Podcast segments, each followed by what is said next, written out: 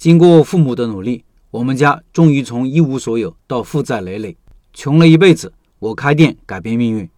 大家都说段老板有关系、有人脉、有钱，所以能进大学食堂，能把店开好。其实并没有。今天看看段老板的奋斗历程。他说：“我出生在云南一个偏远的小镇，小镇人口不到三万人。我的爷爷奶奶、爸爸妈妈、外公外婆都是农民。我的父母大概是小学三年级的文凭。在我们小的时候，他们就很努力。通过他们多年的努力，我们家终于从一无所有过上了负债累累的生活。”父亲在我刚上小学的时候就外出打工还债了，母亲留守家中照顾我和弟弟两人。从小感觉母亲是很勤劳的人，家里种了菜园子，里面的菜不仅可以喂猪，下了小猪仔还可以卖钱，当然也能喂大两个瘦高小子。家里不仅有菜地，也有秧田，春种秋收，一年下来也能有千把斤大米，吃不完还能卖一些。母亲还会做些小买卖，每次赶集前，她会到城里买一些肉鸡回来。等赶集了，镇上街上卖，赚了钱也能勉强够一家人开销。那时候我也不知道为什么穷人会越穷，我的父母都很努力，但是我家却一直没有存款。直到我开店两年以后，家里的情况才慢慢有所好转。我开店其中一个很大的原因是想改变家里的境况。餐饮是一个特别需要劳动力的行业，我开店也想带动家里的就业。父母没有文化，成天干些体力活，不是长久之计。看着当时快六十岁的老父亲和二三十岁的小伙一起抢饭碗，又苦又累，还挣不到钱。随着年事渐长，我也担心他们的身体吃不消。如果有条件，谁不希望一家团聚呢？其实，准确的说，是开店的第二年情况才有所好转。第一年还是比较艰难的。第一年没钱，舍不得雇人，每天我都在店里朝九晚五的干活，所有事情亲力亲为，一天下来坐在沙发上都能睡着。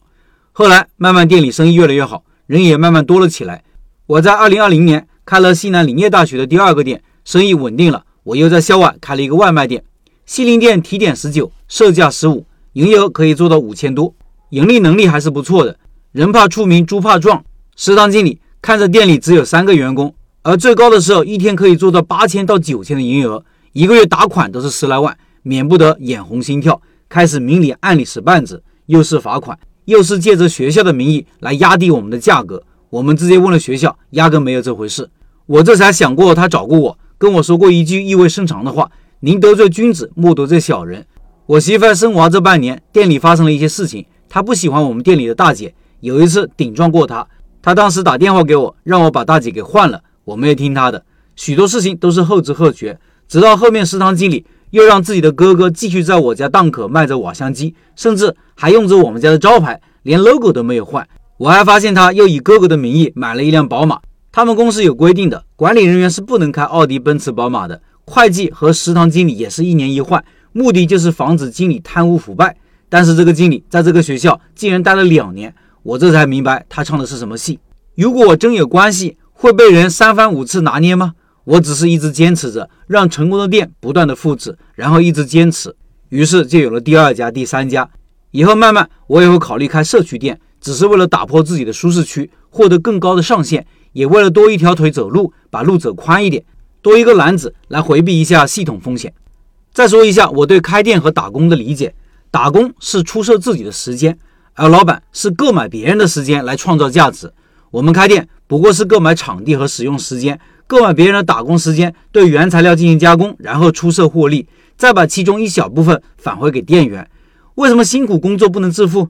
因为你是一个人创造一百块钱价值，可能只能拿到十到五十块；而开店呢，则是员工创造一百块，你最少要五十到九十块。那么三个人呢？三十个人呢？开店是我们草根可以长期投入学习，并且能够获得丰厚回报的最大可能性途径之一。没权、没钱、没人脉的我们，靠不了任何人，只能靠自己。